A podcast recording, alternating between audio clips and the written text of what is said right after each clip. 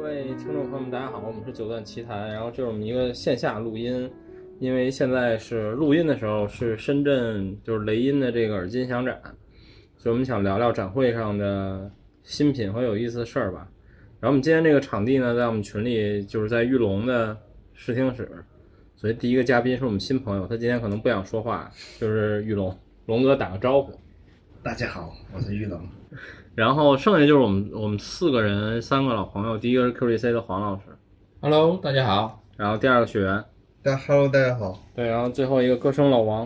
大家好，我是老王。先说说展会整体的吧，就是我觉得，嗯，今天因为是我们录音的时候是礼拜五晚上，今天是工作日，就是我觉得人不算特多，但是还行。然后，而且我觉得这展会应该还行，因为好像好久没有展会了，就加引号的好久，就是没有特别靠谱的展会了。我觉得应该会还可以。嗯，但是说实话，我觉得这展会有点小，就是对于有音响展的这个，对于有音响的展会来说，对，或者说对于它叫音响展来说对，它实在有点小，因为它楼上三层，每层你看那列表大概也就七八个房间，嗯，三层加起来也就那些，然后里面还有大量卖唱片的，卖唱片的可能得有，有一层都是。嗯，对，或者得有得得有七八个吧。然后当然有好多是唱片公司，就就咱们也不会逛的那种。嗯，咱们逛的可能我我去了的就三家店吧，卖唱片的。嗯，然后还有就是有一些房间的位置确实不太好，就比如我们路上 讨论的什么纯音呀、什么那个那几个位置，真的是他妈找不着。嗯，对，嗯，我一开始一直以为他们没来，然后今天快结束我才找。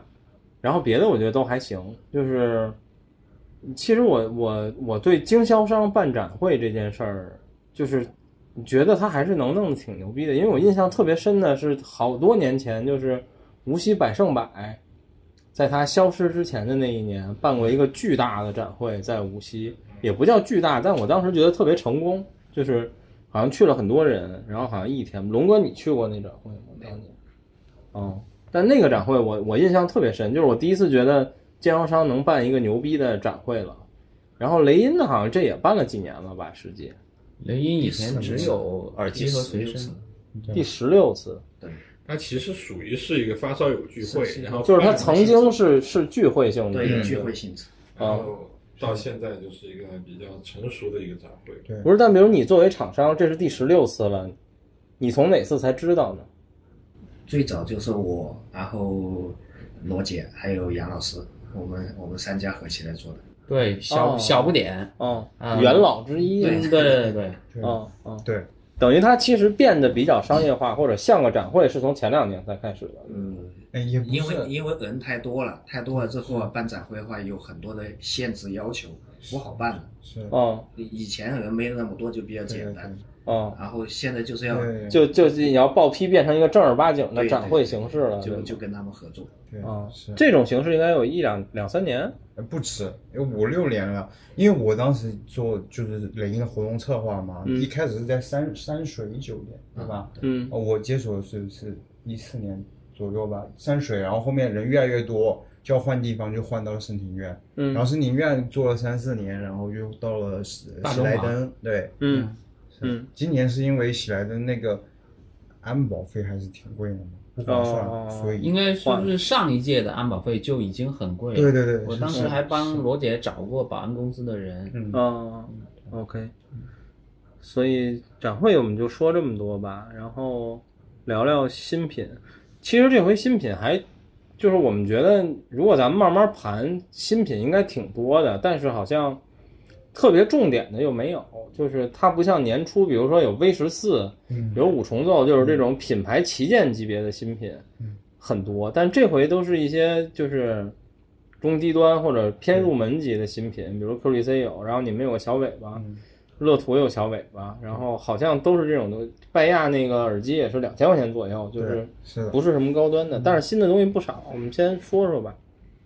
我最想聊就是拜亚，就是因为发布会我没去成，就是我没去，他们邀请我去来着。发布会就是上周日嘛，然后我是因为就有别的事儿，我就没去。然后，呃，其实发布会结束，他们就给我发样机了。就那个，我今天还跟冯佳佳说，我的飞机从广州落地就收到了短信，您的快递已经签收，然后我也没听着，然后我今天特意来展会，第一个想听就是那个，我是在我其实我没在他们展台上听，因为设备曲子我全都不熟，然后他们展台就在金波的斜对面嘛，所以我是把耳机拿到了金波的展位上，在金波那儿听的，然后金波也带了不少古典 CD，所以有一些我熟悉的，然后我我非常非常喜欢，呃。七百，但是整体这俩新品我都很喜欢，我觉得都很好，就尤其是对于它的价格来说，它两个我后来问那个房间家是低价的，便宜的是封闭式的那个卖两千一百九十九，然后开放的那个稍贵一点，卖两千二百九十九。我觉得对于这个价钱来说非常好，就因为它等于卖了一个老旗舰的价格，它都没有卖中间儿，比如说。它都没有到六六零或者原来 T 九零那个价格，它就是一个老旗舰的价格。然后它又用了一个全新的单元，然后，呃，你是雪原是喜欢喜欢九百九九零，九百九九百 Pro，它叫九百 Pro 叉嘛和七百 Pro 叉。然后我跟金波我们俩人在那儿听了半天，然后交流了半天，嗯，我喜欢七百，就是。我承认，如果你让我盲听挑一个声音哪个我更喜欢的话，我应该喜欢九百。但是我觉得结合价位还有封闭式的这个特点来说，我觉得七百更可贵一点。就是我会更喜欢七百，而且我后来觉得就是咱们不好多人一大堆人买了 HD 二五吗？就是比如我最近又用了好久，就是我最后发现我还是接受不了，就是还是太压得慌了。它不是声音问题，就是太压了。然后你再想想，你买 HD 二五。比如你特价完，然后你再换耳罩，我还为了四点四又他妈换根线，最后这耳机我折腾下来，我他妈也花一千多块钱。然后拜亚这东西，它上市价就这价，可见就是几个月之后它成交价肯定两千以里。然后我觉得还是非常香，而且它全尺寸。然后我不知道你们有没有注意到，就是我超喜欢它那新耳罩，就我觉得极其的舒服。而且而且今天。他帮我演示了一个，就是没有帮其他人演示，就是他的那个头梁的内侧，你知道吗？嗯，那里不是有一个？那是可以拆下来的。然后从那个地方把白船，整个把它拆下来，嗯，就方便换是吧？对，耳罩也可以换新的，都可以。他说他后续会出一些个性的色彩的这种组合，就会很有意思。而且我特别希望它那个头梁也能换一个不是皮的。因为我是一个油性皮肤，我每次戴完皮耳罩和皮头梁，我自己都觉得特恶心，就是 上边都是湿湿的，对，所以我我这点我不行。但它耳罩还是那个绒的嘛，而且它那个耳罩其实结构变了，就是它原来是就是森海六百那种，它是一个圆直接压出来的一个一个圆条嘛，它现在变成了一个就是上面是一个平面，然后两边托着的那么一个这种结构了，而且舒服非常多。它还是原来拜亚那种绒耳罩的那个材质，嗯，对。然后声音上，其实我觉得，就我觉得七百，就是对于它的价钱和定位来说，它的声音很好，整体上，然后声音也挺健康的。然后，但是七百，我承认它还是有明显的那个就是封闭式耳机的问题，就尤其在低频上特别明显，就没有那么宽松自然。但是相对也还不错了，我觉得，尤其是对于两千块钱来说，我觉得还不错。就是我觉得，嗯，就是证明了。T 一三代只是一个失误，就是它，它不是拜亚走了弯路的开始，对，它还是能做出点好东西来的。然后它单元也是新的嘛，叫一个什么一个叫 Stella 还是叫什么一个词？对，好像是 Stella。对，对，然后号称是什么一个行星的名字还是什么玩意儿？嗯，是的。然后他们说是介于，因为在拜亚定义里，好像他们不把特斯拉单元叫动圈儿。然后他们说这是一个介于动圈和特斯拉单元之间的一个产品，是这么，他们是这么给我介绍，虽然我没听懂吧啊，但感觉好像很厉害。然后，呃，还有一些，就这耳机不能改平衡，它单边出现，而且三芯儿，就是我把那插头拔下来了，它是三针的，然后应该不能改平衡，但是因为它低阻，我觉得平不平衡也无所谓。对，多少欧啊？这个四十八欧。哦，那也是偏低的。嗯，而且这俩耳机。呃，就尤其是七百吧，它那个声音风格应该更不需要平衡，就是它更需要单端那种厚一点，然后能量感强一点的这种风格。是，你们怎么觉得呢？我会比较喜欢九百 Pro 叉吧，因为我觉得那个低频能出来，嗯，而且它整个频段都会自然一些，嗯，就会明显宽松一点。对对对，我还是回到就是封闭式和开放式，除非没有特别的需要，我还是会选开放式的版本。对对对，我不会选封闭式。我没听，嗯因为我我不知道他们这次把这两个带来，因为才发布没多久，嗯在你背后我知道就在你背后，我看了他们展台了。但是其实可以预见，就是什么，就幺七七零和幺九九零，我就觉得还不错。就他上一代，嗯，对，但那俩我觉得不算特好听，就是我不就我我也它就很评测过它其实我可以就是听你们说，我可以知道，可能七百和九百相对没那么坚挺。对对，但嗯幺七七零和幺九九零是非常监监听很对对对监听的。是那么就说明，其实拜亚不管他是怎么在操作他的民用线，嗯那它的专业线，它一直还是还是有底线的是的它的底 线在做。对，当然，这个地方我跟给 T 三的说个好话，当然我自己没听到，嗯但是有一个跟我交流非常久的一个音响大嫂，嗯就是音响玩的蛮多的，嗯他也最早也不喜欢 T 三代，嗯那谁会喜欢是吧？那个时候嗯你听到都是应该是不喜欢。但后面他跟我说用了个什么耳放，还是一个什么功放，嗯然后完了去推它，就完全推出来以后，他说还是蛮牛逼的。但是嗯我觉得这种就已经丧失了一个你做这种对耳机的意义民民用耳机的这么一个初衷了，对吧？你我还得给你折腾一个几万、十几万的东西来嗯伺候你，那嗯这个肯定是不太合适的。所以说，我相信七百和九百应该是蛮不错的耳机，这个东西还是，而且最主要价格很香啊。对对你按照常常理来说的话，一般来讲的话，你过一个月到两个月，一千八应该问题不大。而且我本来以为这俩型号差的还挺多的，就是我虽然知道都是三千以里，我以为可能一个两千出头，一个将近三千，结果就差一百，差一百块钱。那这现在等于没有差距。有蛮多的产品它都有这个情况。那个你比如说之前他们那个谁来着，就纯音他们发布那个 Signature，就是那哦个极致的 Signature 的时候。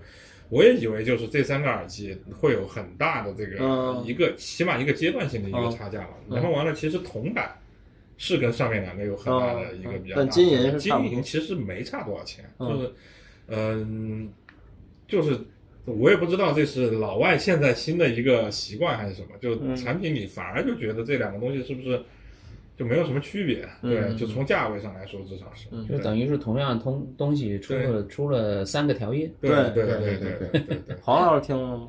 我听。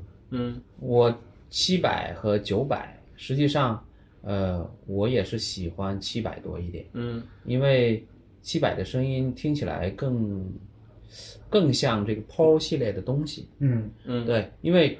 呃，PO 系列实际上是一个比较严谨的一个系列，嗯因为它是属于专业的，对对呃，它的定价也很正常，因为专业这个行业你是不可能有这么贵的东西，因为贵就没办法大批量的做。对对，啊，所以就是说，呃，它这个定价我觉得是不奇怪的。嗯。啊，但是它那个声音我觉得倒是。有点就是怎么说呢，跟拜亚以往的这个对，方向，我觉得七百像老拜亚。对对对对，就我我觉得就是，哎呀，他把一个呃专业系列呃传承了一下，而且对对对。呃做的还是那么回事儿，我觉得是是这样的。九百，甚至说，我觉得有点像森海的那种感觉，因为它暖了很多。没错七百，你你说的这个九百啊，我在听九百的时候，我就觉得，哎，它有一种蓬松的低频，它有点像六百那种感觉，没错，有种就是它偏瘦，但又啊不是，就是它偏偏肥，但它又不糊也不肥的那种感觉，就是有一点像六它的那些什么所有弦乐的那种乐器还是很拜亚的，就是嗯很干净，对对很节相很清晰，对那种很拜亚。因为七百呢，它是一个封闭式监听，封闭式监听是怎么用呢？就是给乐手，就是给歌手在棚里面，嗯他的对面就是一话筒，嗯，对。就他唱的时候，他要听人声对，或者听一些伴奏，但是声音不能串出去，嗯。所以它的重点是在中频，嗯。所以它不允许有低频，可以说是就是低频不能多，嗯。多了他就听不清人声了，或者听不清乐器的那个节奏。了。嗯。所以就是说，呃，所以你你说的那个就低频少是必须的。嗯。那么然后九百呢，可能就是他给呃录音师这边听，嗯对就是他对比监嗯监听嘛，对呃，听完了之后，那那他他的声音肯定是完整的，嗯所以九百的声音比七百完整，这是正常的嗯嗯啊。所以我很认同黄老师的这种说法。对，所以就是说，他这个两个是其实是同样价位，只是不同用途对对啊。所以我觉得这是一同样的一个东西，而且声音出来也挺正常，嗯，也很好推。对，我觉得比以前的七百可好推多了。嗯，就你听起来那个声音就知道它好推。嗯嗯嗯，对，九百相对难推一点，对，因为九百那个低频有点散，嗯它它一散的话，你必须需要一个有推力的东西帮它搂住，嗯要不然就搂不住了。我就我觉得就哎，我非常好奇，龙哥，你你应该没听这俩新的吧我没听？T 一三你听过吗？T 一三，我听了 T 一三的话，就什么耳机，嗯对半夜的耳机没兴趣。那看来你听过对吗？后生可畏。明天这个你可以听听，新的这个还不错，我觉得。明天要去听听看。对对，然后拜亚就先说到这儿吧，因为它好像也没有什么别的新东西。但是我觉得它这个新单元，至少从这新产品上来说，还挺成功的。我觉得它可能会用到其他的东西里，但是目前看起来不知道它这单元，我猜它官方定位可能没有特斯拉高，就是它可能是一个中间的水技术，在拜亚价值观或者它的定义里，可能低端用动圈儿，然后以后中档的用这个叫 Stella 的这个还是什么什么的这个单元，然后旗舰可能还用特斯拉，嗯，但我现在希望它把旗舰也能换成这个，对，然后呃再往后还有什么？然后说说 QDC 吧，说说自己的，但你就不需要发言了，对。然后我听了听，然后我今天跟黄老师说，昨天吃饭咱们听，你给我拿了一那个华为本身小尾巴嘛，然后我觉得那也没法做数，然后我自己都不知道我手机什么声儿，我从来没用过那小尾巴。然后那个我听也觉得这应该不太对，应该是这尾巴的问题。然后我今天拿着我的播放器我去听，就是果果然是尾巴的问题，就完全他妈不是一个声儿。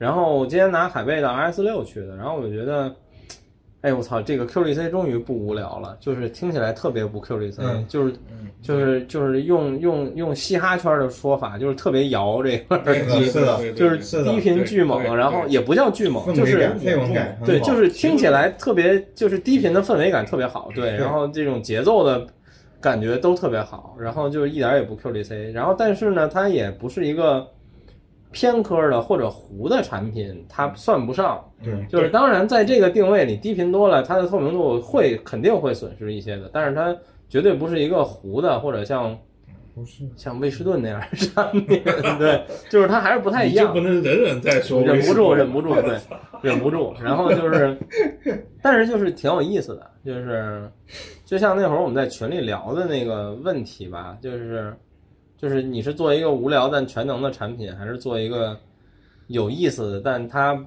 偏那么对偏科一点的产品？对，对所以我觉得。从喜欢的角度来说，我当然算不上喜欢，因为我第一不不怎么听耳塞，第二它不是一高端耳塞，它当然满足不了我对耳塞声音的需求。嗯但是我觉得这产品很有意思啊，啊，但我个人有一点就是，就是我觉得这个黄老师可以回答，就是我觉得这腔体太小了，就是不装逼，就是他是故意的嘛。但是，但是我我我问一些女生，就是我今天来设计师，她说这个我刚刚好能带进去，而其他的她的什啊么摩擦有我考虑根本是吧你你会发现我所有的入门系列都小，都是女生能带的，嗯嗯嗯，知道吗？因为它要兼顾男女，而且你这个好像比你之前那两个还要还要小，对。还要小，对。对，我发现这个是最小的，应该是的，是的，嗯。三 D 打印也有这个优势，可以对三三 D 打印它可以做的非常小，嗯嗯。然后完了里面也做的很规整。嗯嗯。嗯，那你们俩怎么觉得呢？差不多是吗？嗯，我的感觉是这样的，因为怎么说呢，就？RS 我过去我也五地位受到了威胁。别，别别，这个东西其实说实话就不是不是就不是一个价位的，嗯对而且我 RS 五卖的差不多了，威胁威胁去了。是爱丽丝 M 二受到了威胁。那个叫啥？嗯，我是过去直接拿他们的墨墨菊推的，然后里面呢只有一张古典，嗯还是录音比较老的，然后我嗯听了一下，我觉得就完全不对味儿，这个是实话，我说的比较直白。那后面我一想，我说入门黄老师做，嗯然后完了古典不对味儿，赶紧切流行，嗯然后切过去以后，我听了那个玉置浩二的，嗯然后完了听了一首谁的来着，反正集锦里面的两三首，嗯那个，其实我听很多耳塞，说实话，就是说我只想听个明白的时候，就三十秒就够了，嗯，对。然后完了你。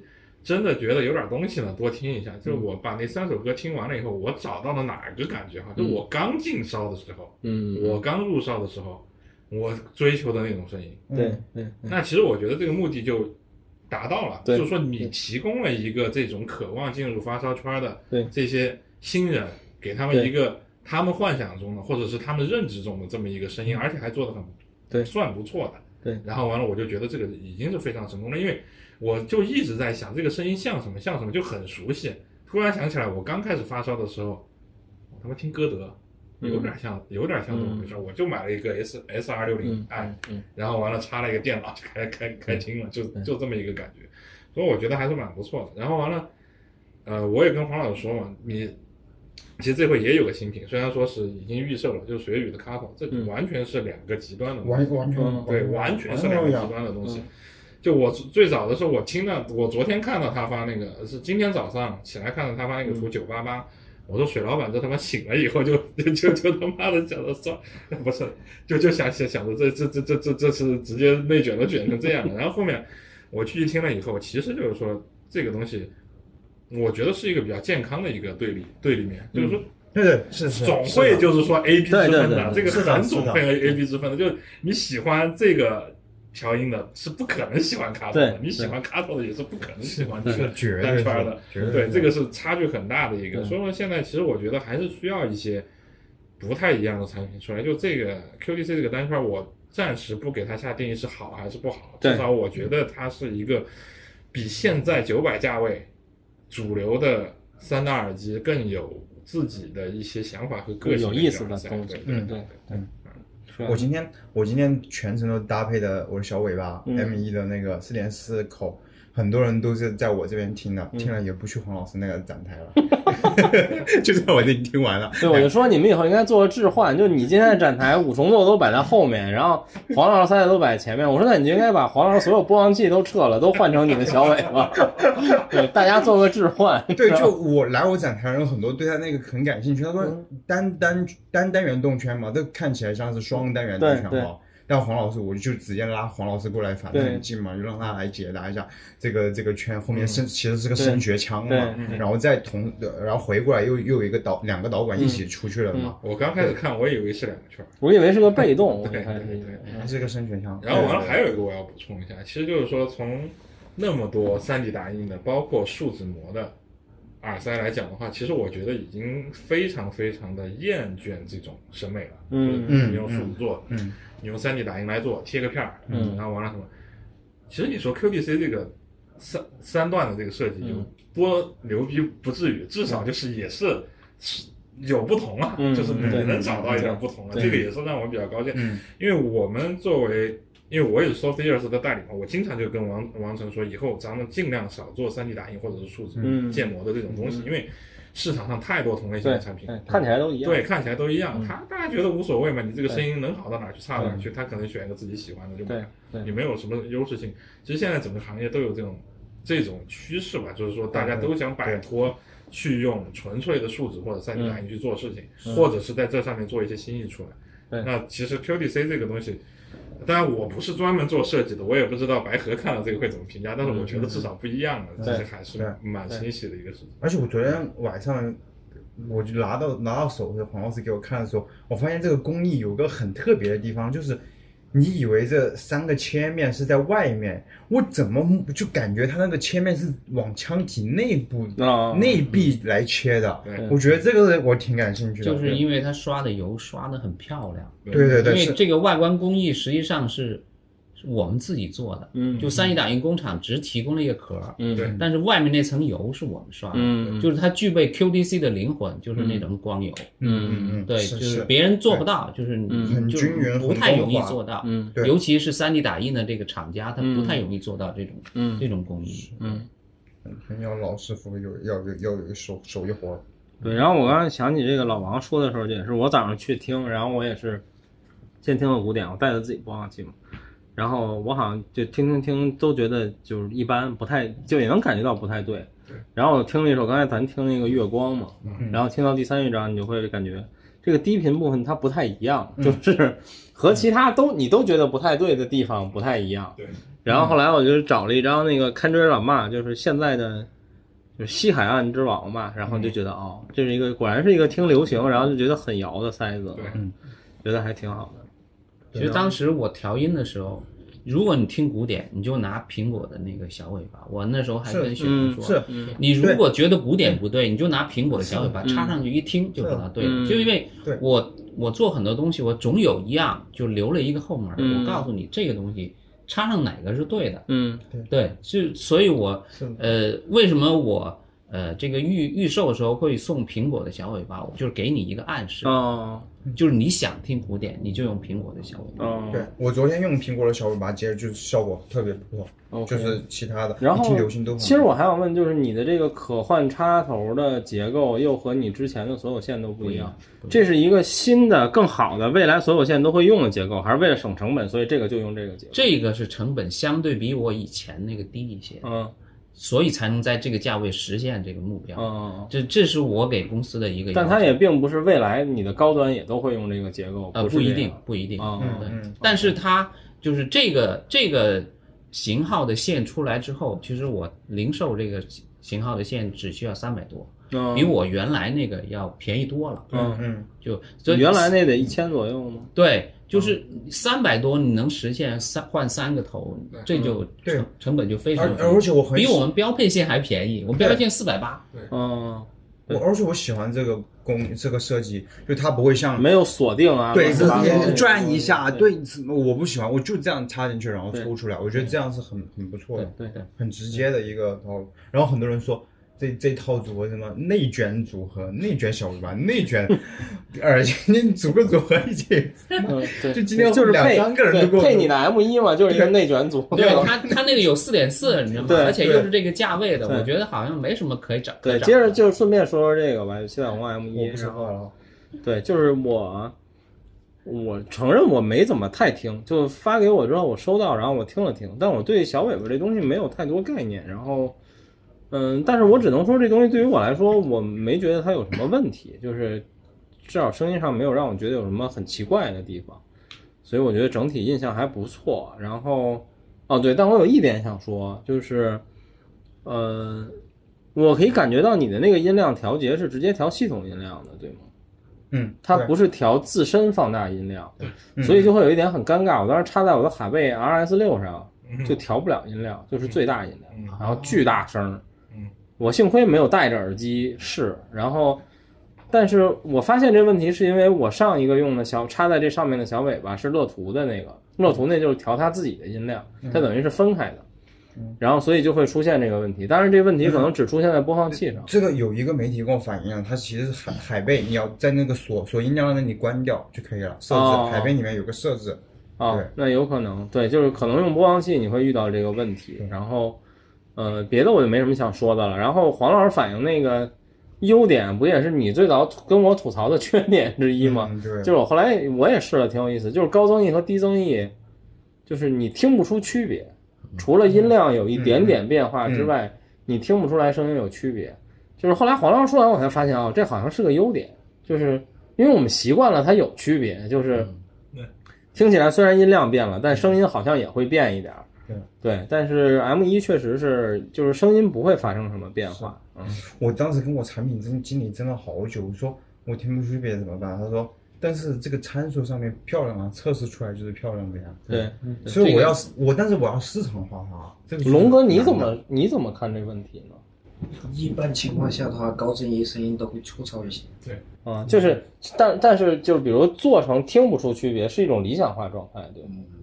我觉得可能是因为小尾巴它本身的功率功率小，就是争议本来差距不大，嗯对那就不大。嗯，OK，郝老师呢？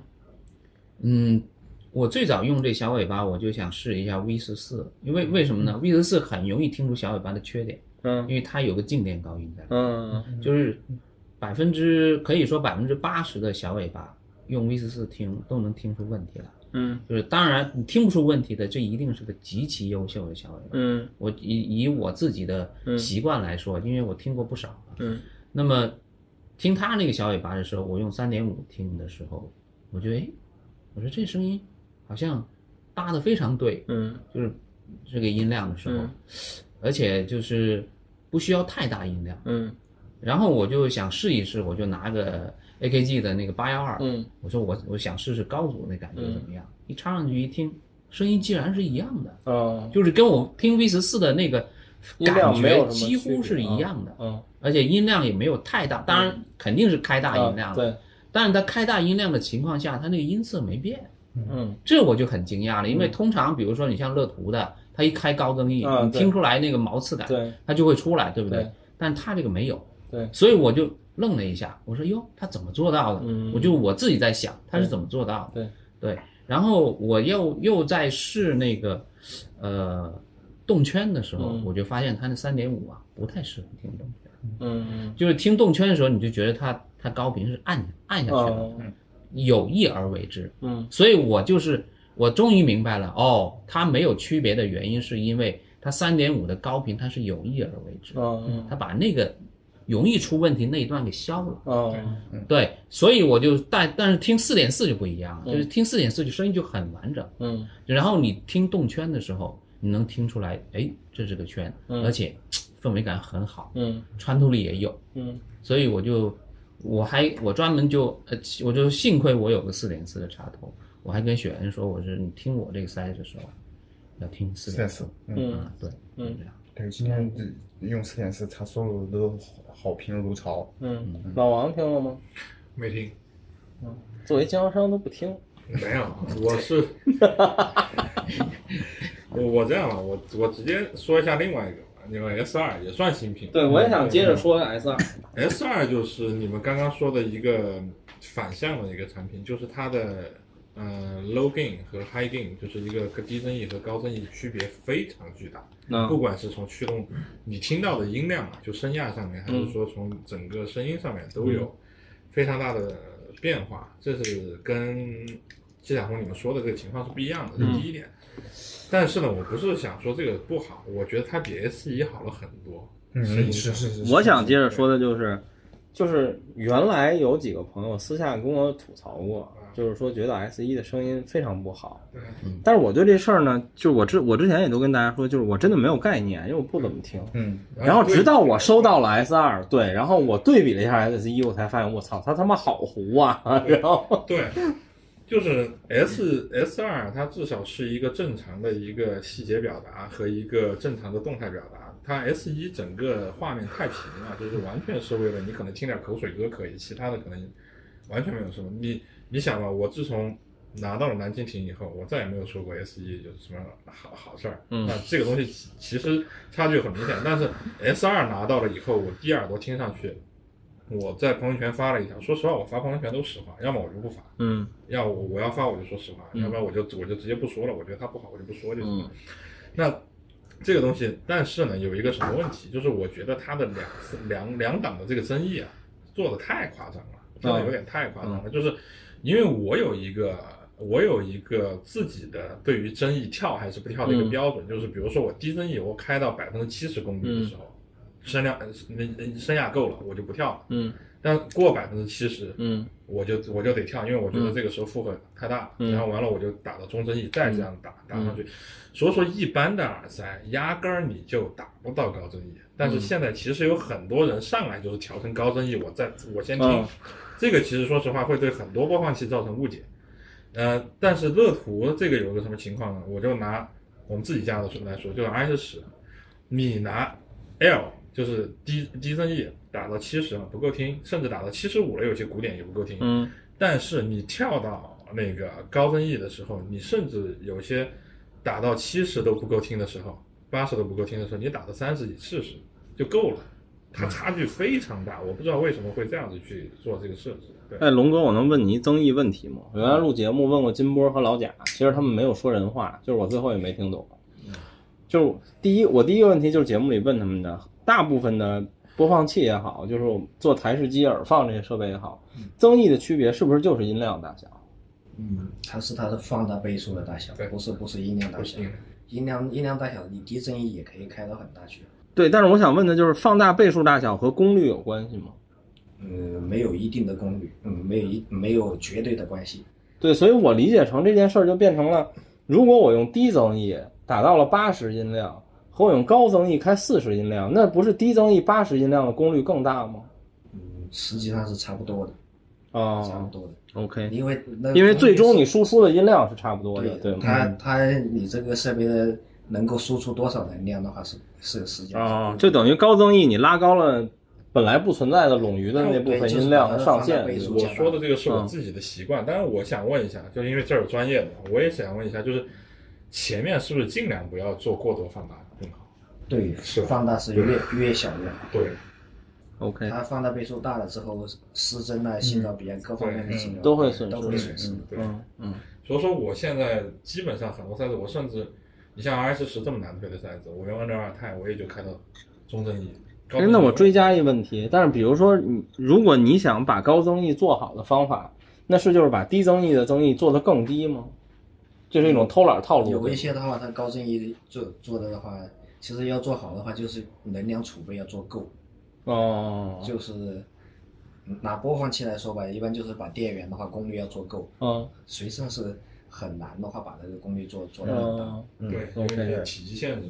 是，嗯还有你的电电储备的限制。关于 S 二还有什么呀？黄老师听了吗？还没呢，你今天刚拿到是吧？对对对，就我听了，我感觉就是比 S 一就是它那个低频啊，各个频段能量感强很多很多。嗯，就是我即便呃不去对比 S 一，嗯我知道它已经发生很大变化了。嗯然后整个画幅的感觉就像是七二零 P 变成了幺零八零 P，啊，对对，细节多了非常多。没有，当年啊，就是我说说 S 一的故事。嗯，我原来用 S 一的时候，我就发现就是它的这个承载能力比较差。当时我还跟王林说，我说王林，我说你这小尾巴承载能力比较差。嗯什么呢？他说是没办法，为了适应这个苹果的这个两百五十毫安，哦，他做了很多很多妥协。牺牲啊，对，然后我说，但是我说你这驱动能力确实太差。我说嗯我插，因为那时候魔圈刚出来，嗯那我魔圈还在研发当中。我说我插动圈的时候没法听，嗯我这么这么跟那个那个王林说的，但是而且就是我摩圈刚出来的时候，李宁佳琦拿到那个东西，他也插上去，他就说王老师这个好像低频不行。我说你千万别用这个，我悄悄跟他说，我说你你换一个，你用你用墨菊来推，嗯。都不至于这样。嗯，啊。对，是，然后我觉得反正这个，就我们再从一个明显的，它价格变得好像是幺四九九，嗯，啊贵多。了涨了很多。但是我就横向来对比，你比如说蓝蜻蜓一个两千的，然后完了像 THX 的 Onyx 也是幺五九九的一个东西，至少就是有一战之力了。嗯，在 S 二上，对你就是说说明它这个价格涨幅是合理。合理的。嗯，你像以前如果是你把 S 一放到这两个面前，那就真的就再见了，那肯定是这两个更好，嗯。就没有什么好对比。嗯。现在至少是。说实话，你是有一战之力的，就是说你基本的一些目嗯指标，或者说说从情感上的指标是达到了的。嗯嗯那我觉得还是 OK 吧，而且它加上它是把所有线配齐了，嗯对吧？然后对对对你是可以随时换的。嗯你像蓝精灵和 Onyx 都有一个问题，就是说它只配了 Type C 的线，甚至像 Onyx 它是没法换线的。哎，但他这回他送的那个，反正给我发平衡相机的时候，他送的那个 Lightning 对 C 的那个线是一根长线。有短的，它正式产品里面有一根短的，一根长的，哦长的你可以选择买还是不买。啊，哦，那我知道，因为我那个里没有短的那根 Lightning to C，可能还没做出来。好像是短的你，好好像是有一长一短两个盒子，你反正要买就可以买其中一个，你选一个就行你选一个嘛。哦我的我的那个就很短嘛，就很方便，你不需要我那是一根长的，但我因为我我不用这个 Lightning，不过当年 S 一的时候用苹果的话，我觉得好像就没有比它更好的了。当时我用 S 一，嗯，对，因为没有口子，对，没有口子就是当当年用苹果做小尾巴的时候，我就觉得，哟，我说这个 S 一搞得还挺合适的。嗯嗯对，当时好像没什么可挑的。好多人问我，就是苹果用什么什么的时候，我都我都说用用这个。啊，当时的很多小尾巴是不能用苹果的。嗯，它不兼容不兼容。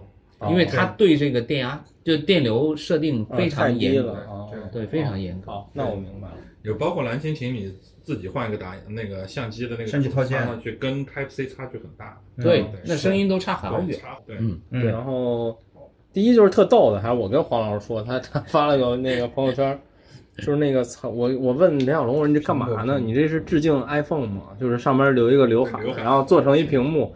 我说你这真他妈无聊。我说你这有什么用？他说显示码率啊，还可以。我说你这可以定制显示吗？他说可以，就是息屏显示嘛。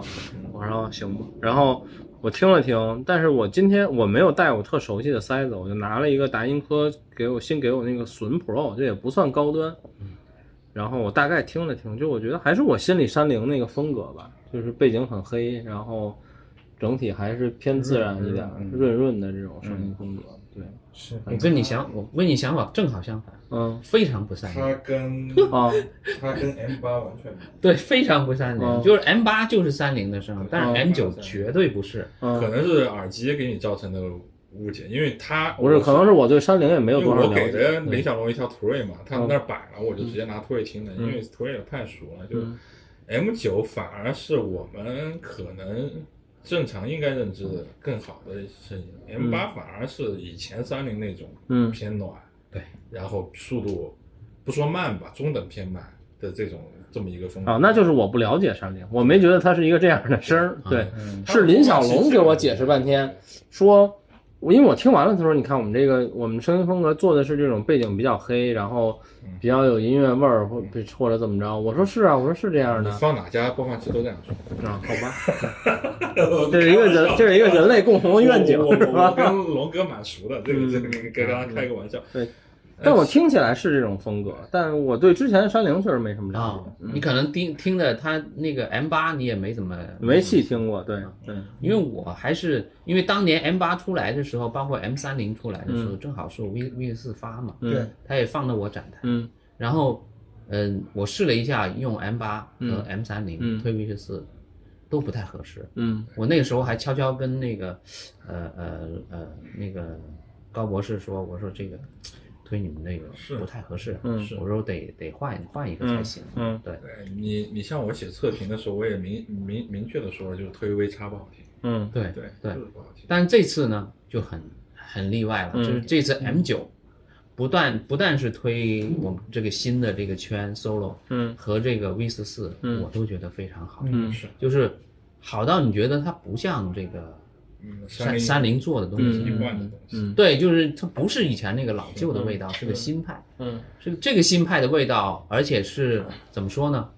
四四九九芯片里面不太容易做到的东嗯西，嗯嗯为我觉得挺棒的，嗯，然后我希望它不要再调了。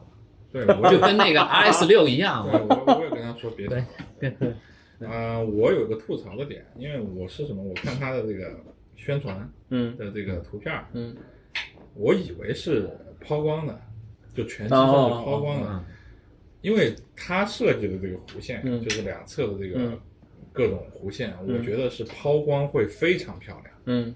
但是它是个磨砂的。嗯。那我刚我也跟龙哥说，那个梁小龙说了，嗯。我说你能不能还有机会不？就是咱们做抛光的，别做这个。呃，他说就不太好做，它是但贴一个碳素的对，因为因为为什么呢？从从我来说，我不是设计师，但是我从我自己的个人审美来讲的话，你既然做了这么多，对吧？弧形，那一定是抛光的光泽打上去了以后非常漂亮。但是你做成磨砂了，就会抹杀它很大一部分的这个设、对设计的这个。但你看海贝已经证明了抛光的成品率是非常低的，RS 六最后也没有对抛光对，对对对对，这个其实是对工艺的一种就是负担嘛。这个抛光龙哥应该也清楚吧？对 抛光了，跑光我的金灿跑到五金加工厂去了。对，然后 M M 九你们还有什么要说的吗？就我也吐槽一下中间那个，我本来以为就是个刘海，然后后来 注然后完完完了，我想留个我海，看见的第一反应是为什么要有刘海？对，对，然后上面我我我发一个朋友圈，然后我就夸声音多好，但是所有人都说，喂，那是刘海吗？对所有留言都是那个是刘海吗？对，我说完了，然然后完了，我一播放，哦，对马律来了，就就我我就是虽然没什么用，但是很逗逼的一个设计，你知道吗对对就总觉得这这一台对吧？你又是用的二 K 屏，对然后完了也是一个设计的比较现代的东西，上面出现了一个像素的数字，对 就有点格格不入，你知对道吗？对，我还会看他他他那个屏是就是他的屏是呃放直角嘛，嗯对吧？但是他可能为了像 iPhone 一样，他就把那个直角的屏有一个角是不四个角不显示，然后把它弄圆了。对对对对对对，我就我觉得这跟林小龙说这个这是什么意思？对，然后手机化，下一个说说，呃，简单聊两句，就是金波那个新的机器叫小夜曲吧，还是叫，小夜曲。反正就某个节奏坦克型号的名字，对，好像是小夜曲。嗯，对，然后那个对他今天带来的那个，就是他一体机还是没做好，然后他做了一台纯耳放，然后是我们听拜亚那个耳机的时候，然后他说那是一个专门的低阻耳放，就是它不是一个适应性很强的。嗯。我就想问龙哥，就你你觉得它也好，或者未来的你也好，做一个低阻耳放，是不是就是被用户们逼的？嗯，我都放弃做耳放，没很少做纯耳放。嗯，对就是低阻，这好像感觉是一个需求不是特别多，但总会遇到有用户挑战的问题吧？对对对，嗯你毕竟有喜欢日系，但是我觉得低阻还是有挺大市场的。对，呃，对比如说那个像那个什么歌德，嘛，对呃 AKG AKG，然后完了然后比如老铁家的大多数老铁对 Force Force Fostex，啊对对，其实挺多的都都是日系的大多数还是需要一个，就是说低阻的适配的耳放来推。对，反正大概听了听，我觉得声音还不错，但是音源我不熟，音源黄老师最熟，用的 D 七三零，对他拿他拿了一台古董的那个嗯 CT 机对对 D 七飞机是你的问题是吧？但我跟你说呀，就 A 七三零和 D 七三零我嗯都用过，就在我不知道保养过没没保养过的会不会好一点，就没有保养过的，我以前买过 三台，就两台 A 七三零，一台 B 七三零，嗯，都是什么？就是你数字输出到你的一个好解码里面，嗯声音非常好，你你直接模拟输出，那声音糊的一塌糊涂。嗯我估计是跟里面的东西没有保养有看关系。状态，对，看状态它这台对就完全不一样。就装，就我因为我拿到的肯定是没保养的嘛，就直接从二手贩对商他他拿过来。他他那台完全不一样，对对对，要不然我也不会要。那万一呢 但是那个但是那个也是弗兰克，但是我当时收的那三台，你单独作为转盘，就是直接嗯 AES 输出给解码，非常好听。他拿到他拿到我那儿听的时候，切换巴托克和他所有人百分之一百都说这个更好听，就是 DT 三，嗯就是这是一个啊、呃老的味道，但是又通透的声音。不要怀，通透它是因为它那个转盘 CDM 三那个那个对对结构 CDM3 那个机芯结构啊特别带一带一个中高频那一带的话，非常通透的一个声音。是是是，不要怀念你的七三零了。你说说那个耳放呢？他那耳放刚刚开始听，他给他老每次金波都考验我的耳朵。曾经有一次、就是，今天这答案有点简单，对对对，第一次就是给我听另外一一个耳放的时候，我说我说你这个声音反向，就是去前年，嗯后来是因为它那个信号线有有一条其中一条反向，我说你是不是故意的？这次就是又偏音，耳机偏音，就一一秒钟我就说你这主要那片子太多。对，我说你这偏音呢。对，嗯，真是，我听了声音，我觉得没有什么太特别的，就是问题。但他那有点尴尬，我后来没再听他那六六零是不是还偏，就是他不是说一开始说线差错了，嗯，但是他好像除了那六六零以外也没有低阻了。哎，六六零也不算低算，低啊，一百五十欧啊。对对他那儿没有低阻，对，他是唯一算一低阻是汉曼曼那平板，但平板好像又不能用常规低阻来理解。对，我是比较可惜的话，我因为我没听那个拜亚，对你明在他天可以那耳放去听一下拜亚对对他那个，对对，因为我我听拜亚只是在他的展位上去对听，我没有拿到金拜亚的耳放真的都不是特行，我觉是得是是，对他都都。都都都就。明显他的耳放推那个九百 Pro 就嗯破叉就嗯根本就推不起来，嗯，对，根根本推不起来。对金波上那个还是很不错的。嗯，然后还有什么吗？你们先想让我说一个，就是那个前面没忍住，我今天听了一下威士顿，就是啊。嗯。我大概得有十年没有认真听威士顿了，就是我接近最后一个，可能倒数第二、倒数第三个耳塞是威士顿的 UM 二，我用过特别长时间，用过一年多吧，就是那会儿。那会儿还没有现在的耳塞市场这么多旗舰，那会儿 UM 二是个高端塞的，那会儿连三都没有，三就是叉二是旗舰我买的时候二是旗舰，我现在记得那会儿二卖一千五，嗯，然后那会儿大家给他的评价就是什么男生听男生流行的神器，然后什么张学友啊，对对对。然后我听了大概有一年多吧，那会儿我听古典音乐还不多，然后最后我发现这个耳塞的特点就是第一糊，然后第二就是没有声场，就是真的没有，我操，就是甚至像个单声道一样的那种没有，然后然后后来我就发现没有声场，这个这个这个可能是他当时产品的问题，或者说这个风格问题。然后，但威士顿全家就都是特别厚，对，就甚至可以叫壶。是的，然后包括我之前听过它的很多更高级的型号，全都是这样的。然后我今天去听了它新最新的那叫 W 八零 V 三吧，嗯，就依然是那个声儿，对是的，是的，就是。但是你说，如果一个品牌这么多年，从开始到现在，从产品线只有俩俩仨型号到现在这么多年，它都是这风格，就也挺牛逼的。就是人家挺能坚持的，就是人家至少一直保持着同一个风格没有变过对。当然我不喜欢，但是其实让我特别想起来，就是八四六，就我觉得喜欢的人会很喜欢那个声音，而且我觉得听一些人声流行你会发现美国品牌好像都都这样。对人声流行可能确实挺好极端。是是，对，你看歌德也是嘛，就喜欢的爱得不得了。对是的然后我又听了他那个英特美的那个新的，就是绕耳三单元，嗯说是俩低音一高音吧，就是然后还是三节套，就他妈换了一佩戴方式，还是三节套。然后我听的时候我就觉得我操耳朵好疼啊，就是我戴的时候先戴塞他妈半天。然后我就听，然后我就不知道这俩低音带干嘛去了，然后就觉得就是，但是你又觉得啊，这是英特美，就是我这是符合我好多好十多年前对 E R 四的那个印象，嗯，它就是这么一声，它现在还是那个声，就是你觉得挺好玩的，然后但是就主要还是耳朵好疼啊，然后 后来就没再怎么听，然后我特别想吐槽就是那个线巨细，嗯，就像鱼线一样，是，的丹是的丹麦那个特殊的对对就是我觉得那用起来就灾难，真的不会勒耳对？不是，就你每次拿出来，它肯定全他妈缠一块儿了。你怎么？而且那线又细，而且又软，就非常容易缠。是的，是的，。是的，你就看起来它很容易断。你就发现他们的展架都是防止这个问题，做了一个像开盘带的那个啊那个圈儿一样，它是绕圈儿的。。是的，对但是他们官方宣称这个是一个很牢固的一个设计。这个最早像什么？就我现在都怀疑这两家是有关系的，就是我怀疑威士顿和英特美是有关系的，嗯，因为换代理也是一起换的。是的，然后你会发现他们用的线，威士顿现在也是对没英特美那那么细，但也他妈极细。而且威士顿原来出过一这升级线，你记得吗？好多年前就细疯了，根本就没法用那个线。对，我知道。然后就我操，就我不太理解这种产品。对思维当时，对那我知道你更线，我就说他妈的怎么那么细？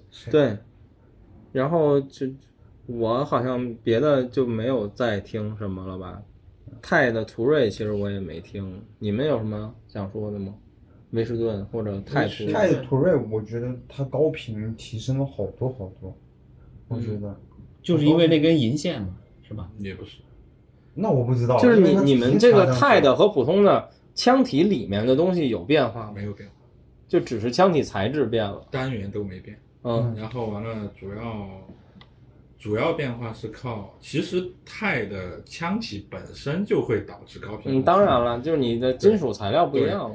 然后完了，第二一个就是说，我们这次专门为戴图瑞去做的这个耳塞套，嗯本身也有对高频的那个益处。嗯对，然后完了也会更干净，是嗯然后低频反而不会漏，嗯，对，反而不会漏。啊对，因为很软嘛。然后完了，这根线本身也是跟 Liquid Links 嗯合作的嘛，嗯然后完了，呆大给了很多，因为它本身就是个专门做线的，它就有很多的线级提供，当然也也从可能七七八条里面吧嗯。选了这么一根线出来，然后完了就觉得很大，因为我从来就他寄过来，我也不问他价格，我也不管他嗯，成本你就挑而已。对我只是挑，我就是说，因为这是个限量版嘛，也嗯。是属于是像途锐算是我们一个比较成功的产品，嗯。像是刚才出个限量版，当然这个故事比较远啊，就是之前蓝龙王大家都觉得是个笑话，嗯。结果做出来了，然后完了，其实当时是什么？就是今年的四月一号，就嗯。还、还没到四月一号，就是应该四月一号凌晨我也没睡，白河也没睡，然后白河突然发了两张图给我，嗯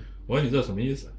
两个就是纯银的他、那个途锐的那个对图给我我。关注然后他，说给给给给你个玩具，你明天爱发发不爱发算了，你自己去看要不要愚人节一下。然后完了我就发了，发了以后，其实当时很多反馈是好多人愿意要，嗯就是说愿意要嘛，然后这个东西后面就想还是做吧，嗯就因为今年没什么新品，嗯然后就把它做出来。做出来以后呢，因为我我就我的个性而言，我是不希望就只是换个壳子我拿出来继续卖，对吧？然后完了，再有一个，它是一个具有纪念意义的，包括是极度限量的，只有八十八条嗯一个东西。嗯我是希望我的客户不需要去换线，就能知道我们想要给你一个什么声音，嗯那么就把它给做出来了。嗯所以说我试线的时候，戴大问我你有没有这个成本要求，我说没有，你发过来，发过来我选选到哪个是哪个，咱们就这样做。嗯。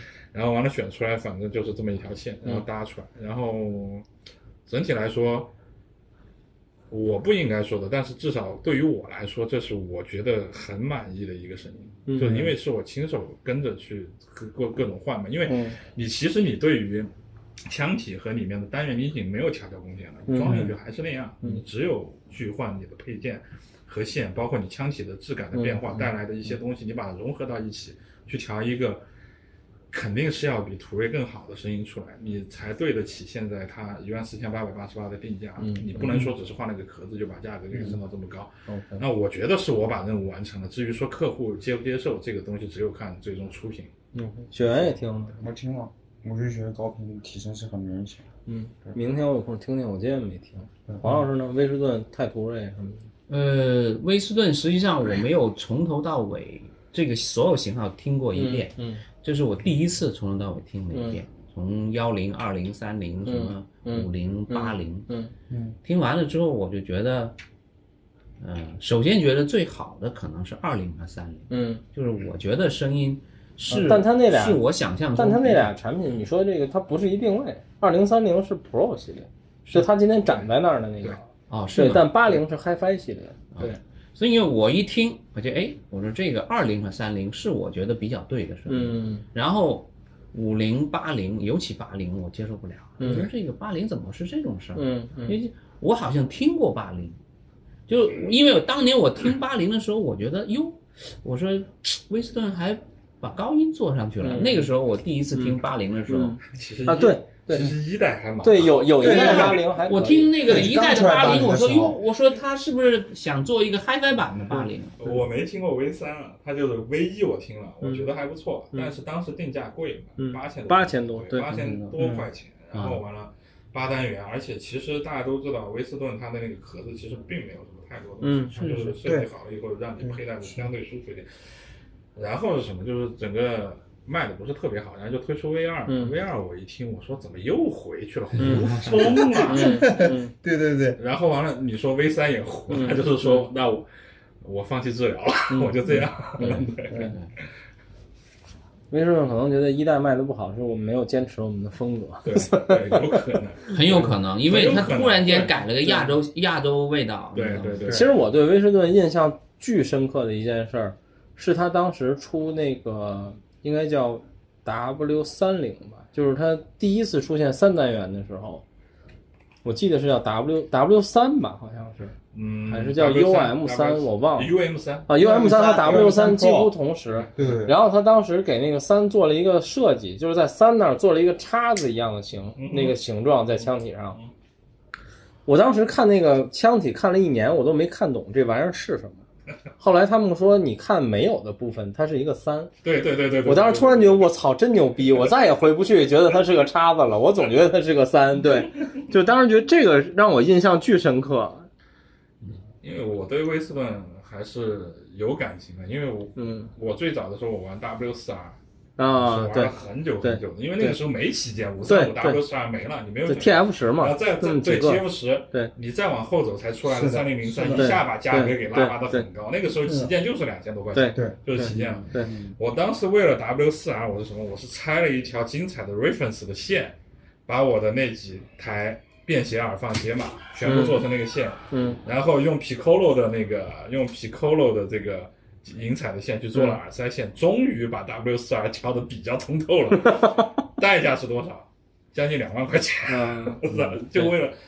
所以说那个时候后面是改给我改观的，其实是什么？后面就是说我去听到了那个呃叫什么？是那个 in ear 的东西，嗯，能突然觉得就威斯顿就是已经可以嗯跑边了，就是说它是一个比较新的一个强音代表，嗯然后后面你随着这个东西的发展越来越好，越来越好。嗯那威斯顿现在你说如果是以这种调音来面对市场的话，肯定你还是有你的受众。嗯就我们说了，就是歌德这么有极极端性的调音，还是有一波对拥主在这儿我非粉丝，对对去喜欢它。对，那威斯顿肯定也会有，但是你面对现在这么广大的一个市场来说的话，可能就是说很难再去有太大的突破了。嗯当然，你说他坚持错没错？其实也没错。对对，对，就当然我觉得，其实你一个品牌能有这么长的坚持，就算是做一个可能现在看来不太对的事情，对也值得尊敬。对对，是的，对这个我同意。嗯，对，还有吗？嗯，我再说一个吧，嗯嗯，我今天听了那个爱巴索的那个二四零，好像叫 D 叉二四哦零，哦哦我觉得挺挺棒的，哦就是我感觉就是一个缩小版的 D 叉三百，哦，就是你让我听起来就，哎呦，我说这个声音是 D 叉三百那个味道，嗯嗯而且它还做小了，嗯。对我觉得是挺不错，嗯。就是在这么多播放器里面。除了 M 九就那个这么大体积的这个声音，我觉得不错之外，嗯，呃，另外一个体积小的这个 D 叉二四零，嗯。是是一个比较值得推荐的一嗯个、一个播放器，就是在最近的新品里边。嗯，二四零我是在店里就听了，嗯因为样机到店里面，因为爱巴索现在也算是我们主力播放器之一。呃，我只想说一句，就所有爱巴索客户不要来不来就把争议打得高，真的很多时候低争议真就够了。嗯，我就这样说嘛，就我我店里面我在我们销售 D 叉三百的时候，我们会特意跟客户去说，你很多易推的塞子就不要打得高去听，很好听的。嗯就像我们 RS 五，我打高正义没法听，打到低正义，说实话，就我那我之前也说过很多次这个故事，就我从来很久没有听流行专辑能听一张了，就是周杰伦的《范特西》，我带着 RS 五开着低正义 D 叉三百放在那儿，我就循环到了第二次，嗯。上海一九四三，嗯。就很好听。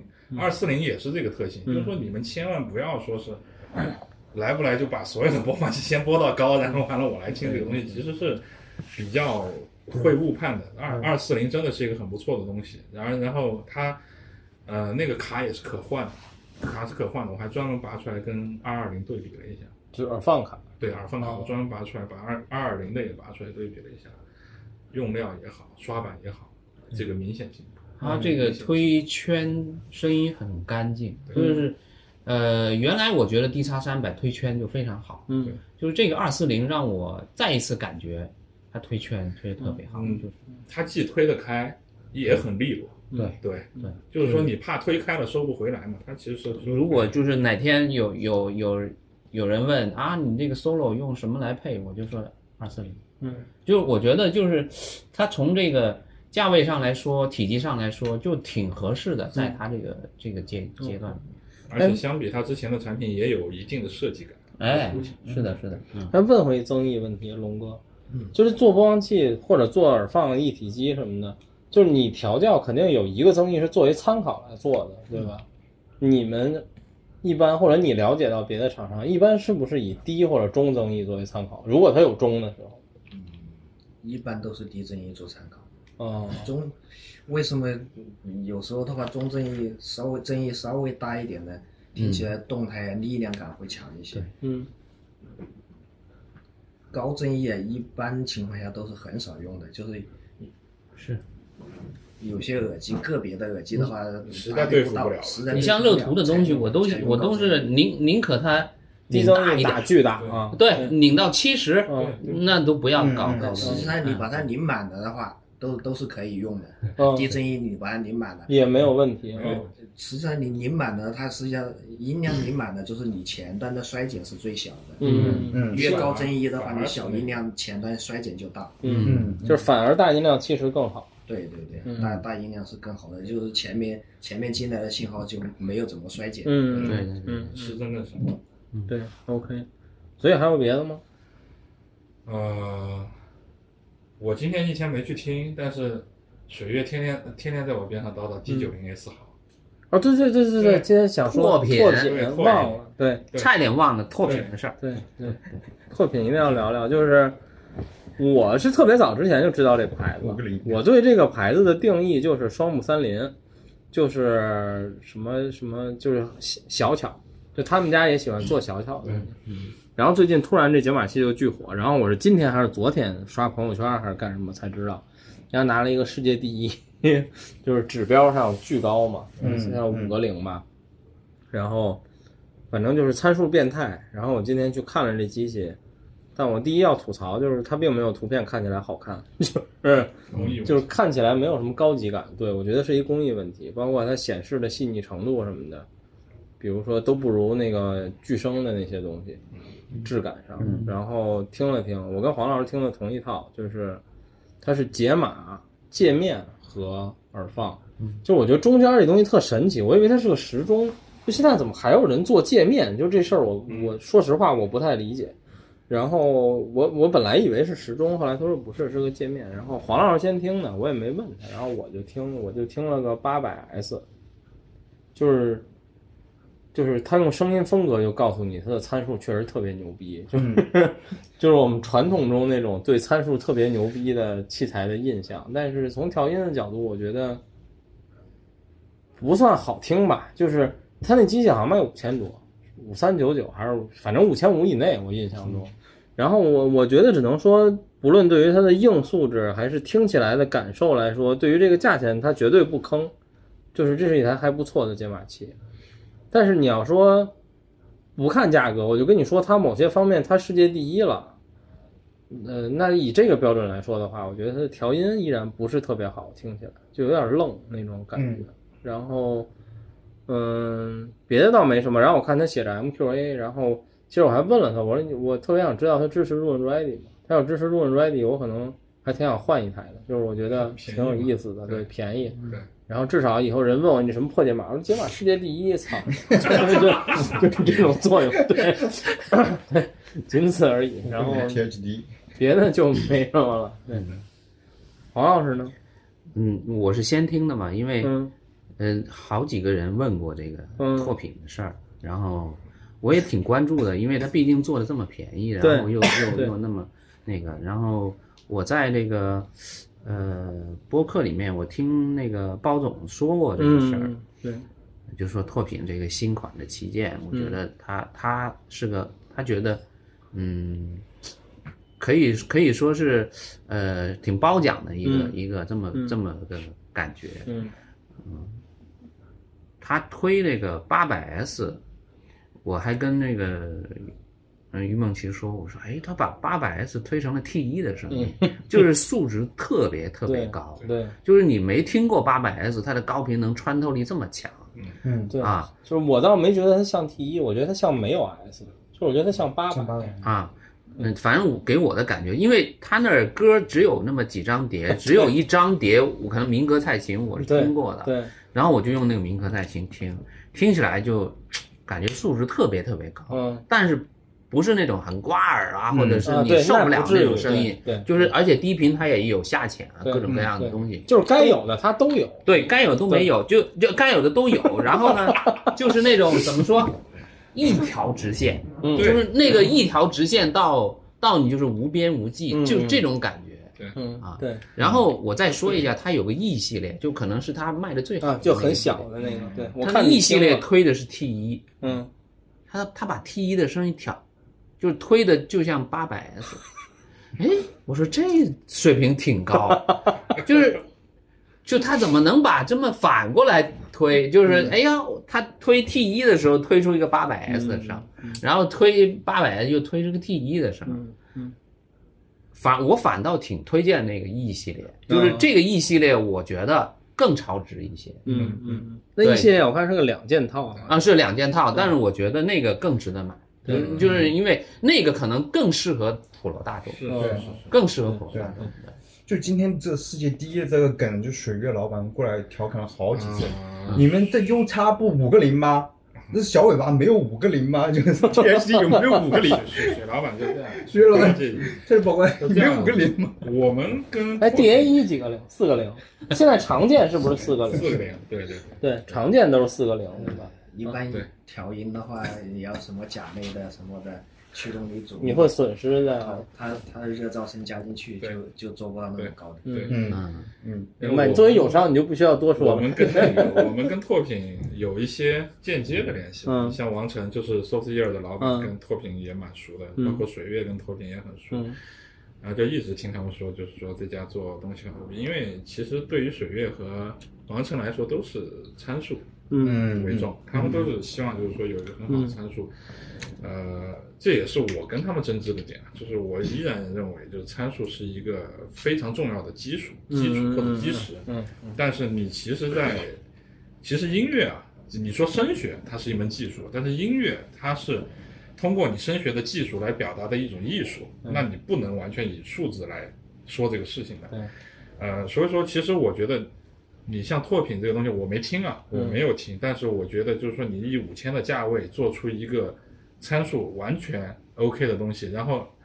像梦琪和黄老师也说，没有怪声，就是它是一码平川的，是的平的拉通，就整个频段，你对能听到的频宽全是平的。对，我觉得就已经很值得这挺牛逼了就已经很值对得了。对对对，就一条你还直线想什么呢？啊，没，而且没有什么太大啊，对，但我们补充一下，我们说的声音结果是它三台机器，对，就是解码是其中啊对对对五千的那个，对对至于界面和耳放多少钱，我但是不知道。你想一想，其实我们现在回头来想一想，有很多国产的卖四五千的，甚至卖的更贵的解码器，你听出来的声音是有明显他的个人喜好的，而且那个个人喜好不一定匹配。对，这个就对很难得了。他能做一个起起码就是说，我想到一种玩法，就我这个解码我的能力很强，对。那我要换口味，我后面耳放换，对。我耳机换嘛，对。吧？对。对这个东西我起码就其实我觉得它可能转盘上去换的话，都可能变化都比较大。对对对。因为它太标杆了嘛。但是反正今天我们听那三件套，你能明显感觉到，就这品牌就这三件东西，它是同样的嗯风格，就是完全全是这样的。对